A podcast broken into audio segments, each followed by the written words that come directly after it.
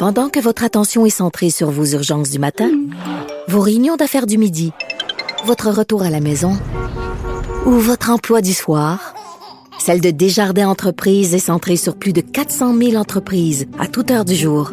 Grâce à notre connaissance des secteurs d'activité et à notre accompagnement spécialisé, nous aidons les entrepreneurs à relever chaque défi pour qu'ils puissent rester centrés sur ce qui compte, le développement de leur entreprise. Alors, Simone Fortin et, euh, vient nous rejoindre. Bonjour, Simone. Allô? Ça va bien? Oui, toi? Ben oui, c'est ta dernière euh, de, de l'été avec nous. C'est très triste. Je sais que ça a passé trop vite, Vraiment? mais euh, j'étais très content de t'avoir. Je te lancerai des fleurs à la fin, là, parce Oui. qu'on a quand même plein de choses à, se dire. En commençant dans les, euh, les nouvelles qui touchent les, séries télé, les films, Oui. on commence en parlant de Harry Styles. Oui. Donc, euh, l'ancien chanteur de, de One Direction, qui est Mhm. maintenant solo et qui devait faire des voix dans un film, mais finalement, c'est pas le cas. Oui, tout à fait. Il y avait une grosse rumeur euh, qui allait jouer, ben, qui allait faire la voix du prince Eric dans euh, le remake de La, Petite Sirène, qui est euh, le prochain Disney à, à se faire refaire. Et euh, ben, finalement, hier, la nouvelle a tombé qu'il a refusé le rôle. Les gens sont tristes parce que c'est vrai qu'il aurait été parfait, mais là, c'est comme un peu la course à qui pourrait le jouer. Moi, j'ai plein d'idées, là, mais. OK, c'est- mais à la base, mais- des enfants, là. Mais faire, puis tu connais bien le milieu du cinéma, faire Ouais. du doublage, là, je veux dire, ça prend, euh, ça prend des comédiens, ça prend des. Oui. Ben, c'est vrai qu'il a fait un peu d'acting. Oui, il a joué dans Dunkirk de Christopher Nolan. Il était super bon. Il était bon, C'était hein? un petit rôle, mais il était super bon. Mais c'est sûr que faire des voix, c'est différent que d'être à la caméra. Contrairement à ce qu'on peut pen- penser, c'est difficile aussi de Ben, faire c'est du ça. doublage. C'est Mais est-ce qu'on sait pourquoi il a refusé? Euh, ben pas vraiment. Je sais que c'est parce qu'il y avait un autre projet en tête, euh, mais aussi, je veux dire, est-ce qu'il est un peu, un peu trop vieux? Est-ce qu'il est un peu, je sais pas, Hmm, peut-être quel qu'il veut pas s'en aller. Mais il doit avoir. Il est trop vieux. Ben, mais le prince Eric, il a quel âge? J'ai fait mes recherches. Ah le oui, prince. Eric est supposé avoir 18 ans. Ah. Moi, dans ma tête, quand j'étais jeune, le prince Eric était, c'était un adulte. euh, Mais moi, il y avait au un moins monsieur. 25. là, Ouais. Ben, Mais euh, euh, Harry Styles a quand même une voix jeune, si je me trompe pas. Là. Il y a 25 ans. Mais c'est c'est pas, euh, c'est pas juste les voix, là, ils vont le refaire euh, avec des humains. là. OK, c'est pas Ouais. juste la. Il, il aurait aurait joué. été, euh, euh, ouais, il aurait été, je pensais que euh, c'était un film caméra. animé. Non, Je suis vraiment dans le champ. Mais, moi non, aussi, on se souvient. souviens. j'ai dit- Ah, Mais même aussi au début, on se souvient que Ariel, le casting, c'est une actrice noire. euh, Mhm. là, les gens Ouais. étaient très choqués. C'est vrai, OK, c'est ce film-là. Voit visuellement. Oui, oui, oui, oui. Styles aussi, on l'aurait vu. Mais il y a 25 ans, c'est pas si pire. Mais la fille qui fait Ariel, elle a 19. C'est à, ça se. à Voilà, garder 25. en C'est divisé par 2 plus 7. OK, Donc, ça fait ça marche. 19 et demi. Ça marche, c'est parfait. C'est correct. Parfait. Non, ça aurait fonctionné, mais il a dit non, le, le beau Harry. Mais là, l'affaire, c'est que dans le dans le dessin animé, euh, le prince Eric, il chantait pas de chanson. là, il était juste là pour être un prince. Mais là, d'après moi, vu qu'il voulait absolument caster Harry Styles, Un clairement, c'est ce qu'ils veulent le faire chanter. clairement, ils vont le faire chanter. Donc là, ça peut pas être n'importe qui. Est-ce qu'il y a d'autres gens en liste et d'autres d'autres gars considérés en ce moment? Ou Euh, je sais pas si vous vous souvenez quand j'avais parlé de Shazam, le film de super-héros. Ouais. Euh, quand il est enfant, il est joué par un acteur qui s'appelle Asher Angel, qui Mhm. est un jeune garçon, qui est euh, aussi un chanteur. Il chante super, super bien. Puis lui, je sais qu'il a passé les auditions. Il a dit en entrevue qu'il a passé les auditions, mais qu'il sait pas encore s'il va l'avoir. Lui, c'est jeune garçon. Il a là- 16 ans, lui. OK. Ben C'est vraiment jeune. Mais il va avoir 17, genre la semaine prochaine. Mais la fille a presque 20, lui a 17. Ouais. C'est encore à plus cet weird, âge-là, ça. à cet âge-là, quand tu as 20 ans, tu sors pas avec un gars de Non. 16, 17 ans parce que tu es trop cool. Puis les filles sont plus matures. Ben Oui. oui, en plus. Mais ça arrive jamais. Normalement, c'est toujours l'acteur homme qui est beaucoup plus vieux que ça, j'avoue son que ça peut potentiel être amoureux. mais tu sais, je... Tu sais, de me dire au moins le- un Ouais. peu le même âge. Mais euh, si on se fie souvent aux, aux séries et aux films plus où tu joues des ados au high school, Mhm. c'est toujours du- des, des acteurs de 23-24 C'est ans. Ben oui. Euh, mais- C'est rarement euh, des vrais acteurs de 16 qui jouent des Jamais. jeunes de 16. Mais parce que 16 ans, c'est une. c'est c'est- c'est- on en parlait. laide. récemment. Oui, on est On est lettre, jamais lettre, comme on à a des 16 ans. boutons, on a des Mais les gars ont l'air encore de des enfants à Ben 16 oui, ans. une petite molle en guise de moustache. Molle, là. des boutons, des bras trop longs, un petit tronc. Je vous parle de ma vie. Là, mais- très triste.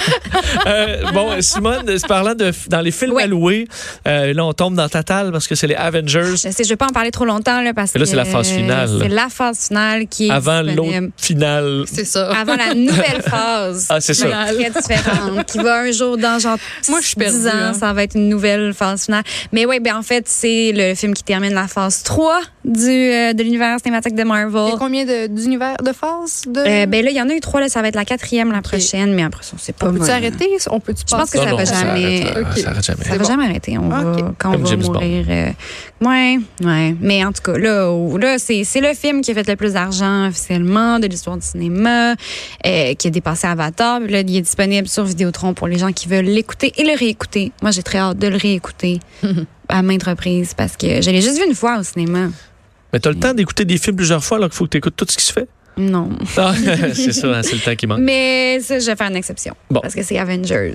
Euh, dans les séries, cette fois, euh, la saison 2 d'une série qui avait quand même fait beaucoup jaser sur euh, Netflix, Mind Hunter. Oui, moi j'avais adoré cette série-là. J'ai trouvé ça tellement bon. Ça a été quand même long. Ben c'est pas si long, mais on est rendu tellement, et on est rendu habitué à ce que tout sorte super vite. là, mais ça fait plus qu'un an que la saison 1 est terminée. Puis on attendait la deuxième impatiemment. Puis là, c'est demain que la saison 2 de Mindhunter sort sur Netflix. Rappelle-nous, c'est quoi euh, cette Enfin. série-là? Euh, la saison 1, en fait, ben, la saison 2 aussi, là, ça porte sur les deux agents du FBI qui ont inventé ce qu'on appelle le profiling, qui est dans le fond de, de déterminer qui pourrait être le tueur selon les victimes, selon la scène de crime.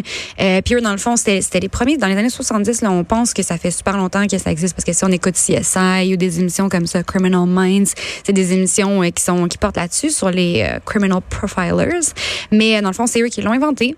Et euh, ils ont comment ils ont fait ça? Ils ont fait comme une espèce de gros document de livre sur comment faire le profil d'un tueur en interviewant des tueurs en série.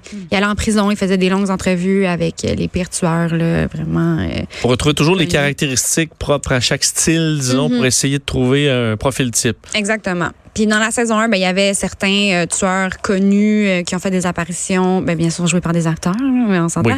Euh, Ed Kemper, euh, Richard Speck, en tout cas des, des tueurs américains super connus. Mais il, le- il- on avait toujours des petites images du le tueur, le BTK, euh, qui est, ben, c'est BTK, c'est Bind, Torture, Kill. Donc c'était un tueur, il rentrait chez les gens, il les attachait, euh, il les torturait pendant super longtemps, puis il les tuait après, surtout des femmes. Puis là, si on le voyait un petit peu dans la saison 1, on sait qu'il va être plus important dans la saison 2.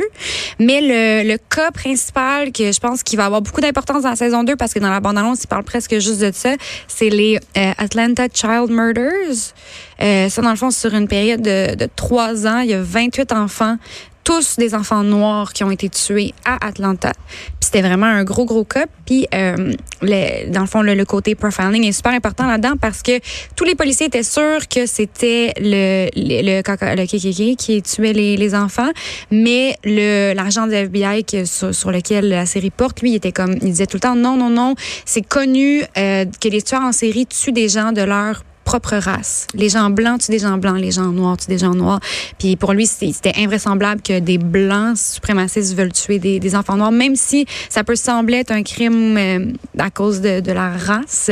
Lui était persuadé que c'était quelqu'un de noir qui tuait. Puis en tout cas, ça, c'est- ça va porter beaucoup là-dessus. Est-ce que c'est toujours des histoires reliées à des histoires vraies? Est-ce que ça doit C'est quand même être toutes des romancé histoires toujours? vraies. OK. Ouais, c'est sûr que ben il y a plusieurs entrevues qu'on voit dans la saison 1 puis qu'on va sûrement voir dans la saison 2 qui sont euh, qui ont été imaginées là, il y en a fait beaucoup mais il y a aussi beaucoup de de tapes d'enregistrements qui ont été perdus parce que lui pour arriver à faire dire ce qu'il voulait que les tueurs en série disent, il est allé dans des endroits un peu euh, un peu douteux. Avec lui même lui-même il a, il a, il a, euh, fait disparaître certains enregistrements mais ouais, puis là dans la saison 2 ce que tout le monde veut voir c'est Charles Manson. On va voir le fameux Charles Manson euh, que C'est sais-tu qui joue? euh, c'est le même acteur que dans Once Upon a Time in Hollywood. Le gars est en train de se créer une carrière euh, à jouer Charles Manson. Je sais pas si c'est une bonne chose. Mm.